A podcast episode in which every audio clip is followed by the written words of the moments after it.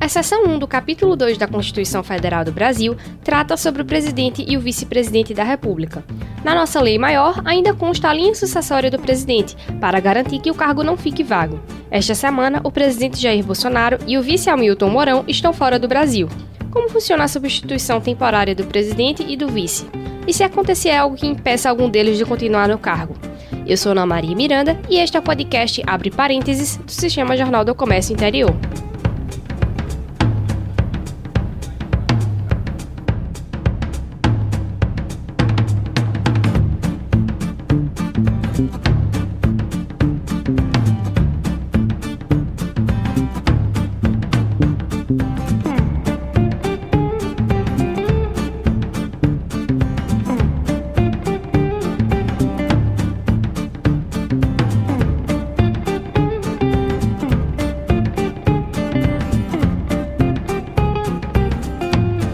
Pouquinho sobre como funciona essa sucessão né, do presidente do Brasil, a gente está recebendo aqui no nosso estúdio o professor Vanúcio Pimentel, que é doutor em ciência política e também coordenador da pós-graduação de ciência política lá da ACES UNITA. Tudo bem, professor?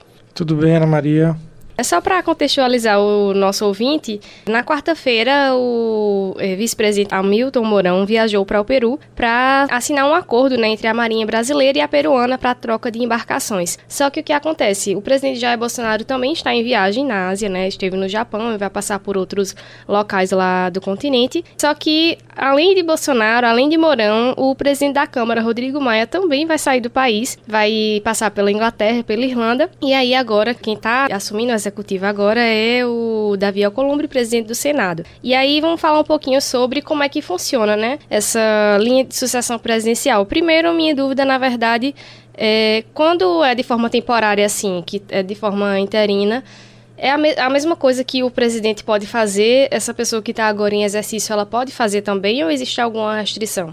Sim, ele como presidente em exercício, ele exerce os poderes de presidente da república. Mas valeria a pena a gente voltar um pouco para entender por que, que a gente precisa de uma linha sucessória. Porque a gente poderia não Sim. ter uma linha sucessória, né? Então, é, todos os governos, todos os estados, eles têm uma linha sucessória. E no caso a nossa, ela é inspirada na linha sucessória americana. Então, vários países têm sistemas políticos e, e de organização do Estado diferente. Para dar um exemplo, é, no Reino Unido, tem o primeiro-ministro, que tem as funções de governo, e a rainha tem as funções de Estado.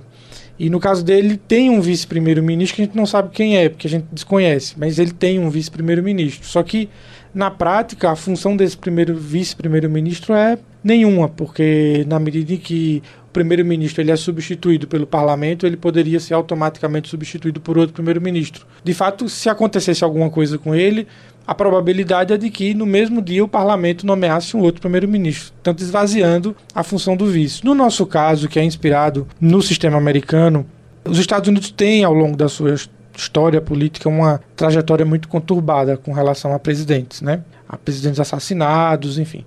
Então, eles criaram uma linha sucessória é, para que o país nunca fique sem um governante eleito, ou pelo menos indicado pelo, pelo presidente da República. Então, Lá a linha sucessória é um pouco parecida com a nossa. O presidente ele é eleito numa chapa com o vice e caso o vice não possa assumir, o presidente da Câmara e depois o presidente do Senado. Só que lá, depois dessa linha sucessória, no nosso caso a gente ainda coloca a Suprema Corte. Lá ainda tem uma outra opção, que é o sobrevivente designado. O presidente escolhe uma pessoa que ninguém sabe quem é, só ele sabe, que não convive com ele para que caso em algum ataque, por exemplo, morra o presidente, o vice, o presidente da Câmara e o do Senado, esse seria o substituto do presidente. Nós não temos essa figura. Mas no nosso caso, a linha de sucessão ela é muito parecida. Então nós temos o presidente e o vice eleitos em uma chapa, o presidente da Câmara, o presidente do Senado e por último seria o presidente do STF. Então nós não temos essa figura do sobrevivente designado. Tem inclusive uma série, né? Que Tem uma série, parece isso. que na Netflix ou na HBO eu vi em algum lugar. É uma série, na verdade, ela era da aí. ABC, aí foi comprada pela Netflix para lançar a terceira temporada, acabou cancelada, mas enfim, mas mostra que um é pouquinho o Designated disso. Survival, né? É, exatamente. Aquela figura existe Tem uma explosão mesmo. no Capitólio, aí mata todo mundo, e aí ele que vira o Ele que vira. E ele presidente. A função desse sobrevivente designado é que ele não tenha contato direto com o presidente, para que, caso ocorra, como ocorreu na série, um atentado e que morra todo mundo, ele nunca vai estar presente no mesmo lugar que o presidente. Mike, please, just tell us what you know. Capitol's been attacked. Congress, cabinet. Eagle is gone. Sir, you are now the president Nesse caso, todas as linhas, todos os estados possuem uma linha sucessória. Nós nos inspiramos nessa americana, como nosso sistema federal também é inspirado no sistema americano, nós temos a mesma coisa: presidente, vice, presidente da Câmara, Senado e do STF. Porém, ao longo da nossa história, isso nem sempre foi assim, porque nós tivemos vários ao longo da história brasileira nós tivemos uma série de conturbações assim que a linha sucessória não funcionou tão bem. É verdade. Inclusive, é, a gente tem aqui uma lista de, de vice-presidentes que acabaram assumindo a presidência. Teve Floriano Peixoto, teve Afonso Pena, enfim, Daphne Moreira. O último agora foi Michel Temer, né, que assumiu após o impeachment de Dilma Rousseff. Mas aí vamos falar um pouquinho sobre essa parte da história, porque nem sempre foi questão de morte, de impeachment, às vezes foi até houve uma pressão tão grande que o presidente precisou renunciar de forma forçada e acabaram assumindo é, outras pessoas. Inclusive, a gente tem aqui uma lista de que teve presidente de Câmara dos Deputados que assumiram também a presidência. Por exemplo, teve Carlos Luiz, que passou em menos de uma semana né, no governo, e também Ranieri e Mazília. Eu queria que você falasse um pouquinho, relembrasse um pouquinho essa história pra gente. É, nós tivemos vários é, vice-presidentes que assumiram a presidência, né?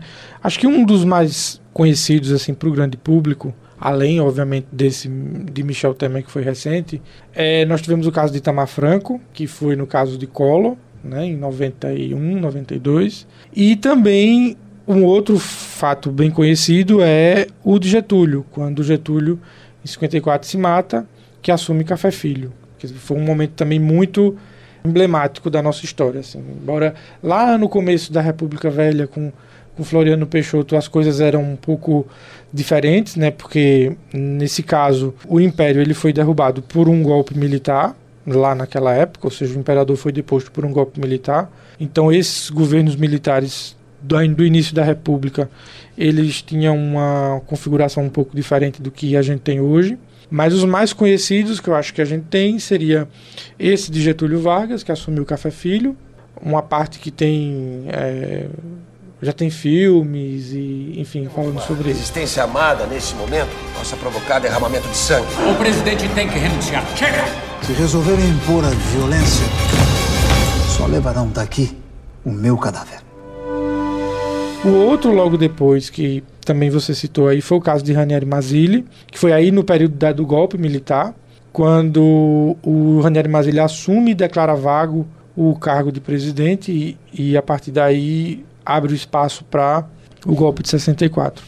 E esses casos recentes que foram os últimos dois por impeachment. Então, esses casos recentes eles têm uma configuração diferente dos anteriores, porque no caso de mortes ou no caso da República Velha, que a gente não tem, não tem, não teria um termo de comparação muito, muito próximo, é, esses últimos casos eles têm uma configuração diferente pelo fato de terem sido por impeachment, né? que é uma, uma figura jurídica que a gente tem desde os anos 50, mas que ela ainda carece de alguns aperfeiçoamentos legais. Pelo menos o próprio STF considera e vários juristas consideram que ele deveria ser aprimorado. Então, ao longo da nossa história, nós tivemos vários vice que assumiram, vice-presidentes que assumiram, mas também tivemos o caso desse desses presidentes da Câmara que assumiram. Também teve presidente do Senado que assumiu é, no Brasil, né? Foi Nereu Ramos em 1955 a 1956, que ele tomou posse no dia 11 de novembro de 55 e é, no caso naquela época mesmo de Café Filho, que ele estava passando por problemas de saúde também, e aí acabou que Nereu Ramos ficou na presidência até Juscelino Kubitschek assumir. Também uma curiosidade da nossa Por um história. processo eleitoral normal. Juscelino assume como sucessor É de. Getúlio em um processo eleitoral, assim, de fato democrático. Né? A partir de 46, a gente te- passa a ter um regime democrático mais próximo do que é hoje, que foi um período que ficou até vigente até 64. Nós já tivemos um caso, agora eu preciso me lembrar quando foi que um presidente do STF assumiu por pouquíssimo Foi. tempo, eu tô querendo me É, lembrar, eu não foi tanto iria tempo. falar não. um pouquinho sobre isso também, que é, foi quando, na época do primeiro governo de Vargas, quando ele deixou o governo, e aí o presidente do STF, José Linhares, assumiu, porque não tinha Senado na época, né? E aí coube a ele assumir interinamente o comando do país e justamente fazer é, a parte de organizar, no caso, e dar espaço para um novo presidente. E foi por apenas três meses que ele assumiu o posto. E aí, como eu disse, o principal objetivo dele era assegurar a realização das eleições e administrar o, o país até as eleições. E aí foi depois dele que assumiu o Eurico Gaspar Dutra. Só que aí o que eu estava observando aqui é que realmente for, foram momentos muito conturbados, né? Que o, o Brasil passou desde o começo da República, enfim. É, teve suicídio, teve morte, por- muitas mortes por doença, né? Que naquela época é, não era tão fácil assim, né? Então, a gente teve é, presidente que morreu por tuberculose, enfim, doenças que hoje a gente tem vários tratamentos, mas a gente vê que não é uma coisa tão de história assim, até porque agora a gente teve tão recentemente um caso de substituição por causa de impeachment, né? E também essa questão de doença, eu tava dando uma olhada na história e aí teve o caso de José Alencar, por exemplo, que foi vice de Lula, que ele morreu três meses depois de acabar, né, o mandato. Mas se por acaso tivesse acontecido de ele morrer durante o governo, aí ia ficar um, um país sem vice-presidente. Se acontecesse alguma coisa com o presidente, e aí o que era que seria feito? No caso, ficaria sem vice-presidente eleito, porque aí quem iria assumir seria o presidente da Câmara em todos os casos em que o presidente pre- precisasse se ausentar. É, tem uma diferença também, foi interessante ter tocado isso, que eu me lembrei de alguma coisa. No caso dos Estados Unidos, o presidente, ele, o, o vice, ele só assume na impossibilidade do presidente tomar decisões. Então, não importa onde o presidente americano esteja, ele continua sendo o presidente e toma as decisões de onde ele estiver. Então, em, em caso de impossibilidade do presidente, é que o vice assume. No caso de No uma nosso viagem, caso, não, não não, assume. seria, entendi. No caso dos Estados Unidos, em, em uma viagem, ele não assume. Ele continua em exercício das suas funções em qualquer parte do mundo. No caso da nossa, da nossa configuração, não. É preciso que exista um presidente em exercício no país, exercendo as funções de presidente. Então, Bolsonaro lá no Japão, não sei se ele está no Japão ainda, mas ele lá na Ásia, ele é presidente do Brasil. Mas quem toma as decisões oficiais é, no caso, o presidente em exercício aqui e não lá. No caso dos Estados Unidos não há essa, separação. Onde ele está, ele exerce as funções. Só na impossibilidade dele é que o vice assumiria. Então, na verdade, o nosso caso específico de a gente ter agora a possibilidade de Alcolumbre, que é o presidente do Senado, assumir essa situação só ocorre porque nós temos a necessidade de um presidente em exercício em território nacional. Porque se não houvesse a necessidade, não havia todas as pessoas tendo que assumir o cargo do presidente. Então, essa é uma particularidade nossa. Por isso que essa linha sucessória acaba tendo uma certa relevância para a gente, porque ela entra em funcionamento muitas vezes ao longo de um mandato presidencial.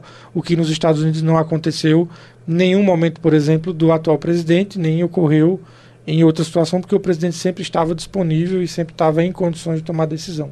E no caso de quando ele está em, como presidente em exercício, ele pode tomar todas as decisões. Por exemplo, é, Davi Alcolumbre poderia promulgar a reforma da Previdência depois de terminados todos os trâmites lá no Senado. Sim, ele pode sancionar leis, ele, ele deve, né? Se a lei chega ao presidente, ele tem um prazo para sancionar, e ele pode, agora, obviamente, que todo o gabinete do presidente está lá ainda, ou seja, os ministros são os mesmos, o ministro da Casa Civil é o mesmo, ou seja, tudo que vai para o presidente assinar passa pelo ministro da Casa Civil. Então, obviamente que ele é uma pessoa que pode tomar decisões, mas ele está, obviamente, cercado por auxiliares que são os auxiliares do escolhidos pelo presidente Bolsonaro. Em tese, o presidente ele pode tomar qualquer decisão que, que for é, che- chegar a ele, que tiver que ser tomada, ele pode. É, no caso especificamente de uma PEC, que é o caso da reforma da Previdência, ela é promulgada pelo Congresso, ela não precisa de sanção presidencial nesse caso.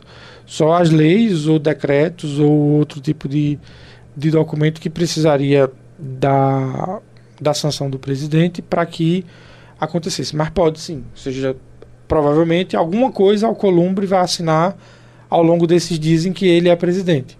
Pode ser uma lei, pode ser um decreto, mas alguma coisa ele vai assinar, provavelmente como presidente em exercício. É, várias leis foram assinadas como presidente em exercício. Acho que Temer chegou a assinar alguma coisa. Que eu lembro, Temer, eu lembro com certeza que ele já chegou a sancionar uma lei em exercício. Antes Acho de que ser o Zé Alencar presidente, também. no caso, Antes né? de ser presidente. No caso do Zé Alencar também, porque o Lula viajava muito, também chegou a assinar documentos importantes. To- aliás, todos os documentos que o presidente assina são importantes, mas chegou a assinar também, a sancionar Digamos leis e tal. de É, repercussão, de né? maior repercussão. E aí eu tô aqui com um trecho da Constituição Federal que fala justamente dessas substituições do presidente. Aí no artigo 81 eh, vem dizendo que vagando os cargos de presidente e vice-presidente da República, face a eleição 90 dias depois de, aberta a última vaga. E aí como é que seria isso? No caso, ele está falando da, da vacância dos cargos, né? Ou seja, vamos imaginar que um presidente sofre um acidente e que ele estava com um vice, que foram os eleitos. Então, nesse caso, não poderia ser o presidente da Câmara que iria assumir o resto do mandato, porque ele não foi eleito para. Ele foi eleito para outra coisa, por outro sistema eleitoral, com outra regra. Então, nesse caso, o Congresso teria que, em um determinado prazo, eh, declarar a vacância do cargo e, se não estou enganado, vai ter que organizar uma eleição para substituir. Então realmente são assim regras que a gente espera que nunca precise, É. né? Mas que Porque é meio. pode ser que é meio um pouco traumático, é deixa de ser improvável, tra- né? é. Assim, E é traumático também, né? é, com Assim, certeza. A, a ideia é que um país ele sempre tenha os governantes e sempre tem alguém que suceda, exatamente para que as decisões que precisam ser tomadas diariamente, e são várias, que afetam a vida de todos, elas não podem deixar de ser tomadas. Então, todos os dias é preciso que alguém esteja tomando decisões importantes para que o país funcione. Então, num caso extremo como esse, a gente realmente teria qualquer país teria problemas bastante Inclusive, significativos. causa instabilidade, né? A gente, com o impeachment, a gente já... é, Claro que já, já estava no início de uma crise econômica, mas é, causa toda aquela instabilidade no país, né? De você não saber... Não ter uma coisa concreta ali de que pode a qualquer momento cair o presidente e assumir outra pessoa. Inclusive, depois que Temer assumiu, ainda teve aquelas denúncias, aquele, é, aquela gravação, né? De... é, Ele foi denunciado Joesley duas Batista, isso que ele Congresso. que ele chegou a dar um- fazer um discurso dizendo que não iria renunciar, então havia uma pressão também popular de que ele renunciasse. Não renunciarei. Repito, não renunciarei. Sei o que fiz e sei da correção dos meus atos. Exijo investigação plena e muito rápida para os esclarecimentos ao povo brasileiro. Esta situação de dubiedade ou de dúvida não pode persistir por muito tempo. Se Então, foram rápidas já, é, já era uma situação bem pesada, assim, carregada, né, para o país. Porque se por acaso ele tivesse renunciado, aí ia ser um outro problema, né? Seria, nesse caso, teríamos um outro, ou se ele tivesse sido também tivesse passado por um processo de impeachment, porque inclusive ele foi, ele foi denunciado e houve várias, vários pedidos de, de abertura de processo de impeachment contra Temer nesse período que ele recebeu essas denúncias, né? Quando ele, ele escreveu dizendo que não renunciaria. Então, de fato, um outro processo de impeachment implicaria em um é um processo lento e bastante conturbado, né? Foram meses em que a presidente foi afastada e passou pelo processo todo pelo Senado, pra, enfim, teria que ocorrer a mesma coisa e aí com um trauma muito maior. Então, todos os processos de substituição presidencial não é, não previstos por uma eleição, não antecipados por uma eleição,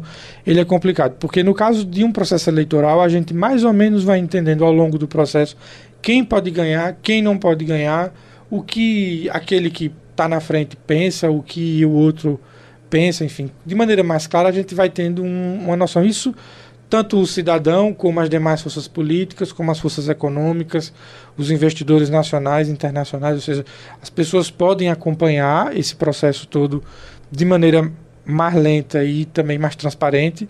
Quando a gente tem um processo de impeachment ou de substituição por morte ou por outros desses casos que a gente já teve no Brasil, não há como não criar um momento de instabilidade, porque ninguém necessariamente sabe o que ele vai fazer, porque como ele não se candidatou e como ele não apresentou propostas, então basicamente o que ele vai apresentar como programa de governo, de fato não teria uma legitimidade democrática, né? Porque ele não foi aprovado pelas urnas. Então é, esse sempre é um, um momento de instabilidade por isso, por conta dessas incertezas que são geradas diante de uma substituição não prevista por uma por uma eleição. Inclusive, uma dúvida que me surgiu agora, porque aí nesses casos que a gente citou da história, as pessoas que assumiram ficaram conhecidas como ex-presidentes, né? Mas nesse caso, de forma interina, não, não tem esse, esse valor, entre aspas, né? Não fica como, como ex-presidente ou que tal é. pessoa assumiu a presidência. Não, não, não é tão... retrato na é. galeria dos presidentes. Pois é, não tem esse prestígio todo, né?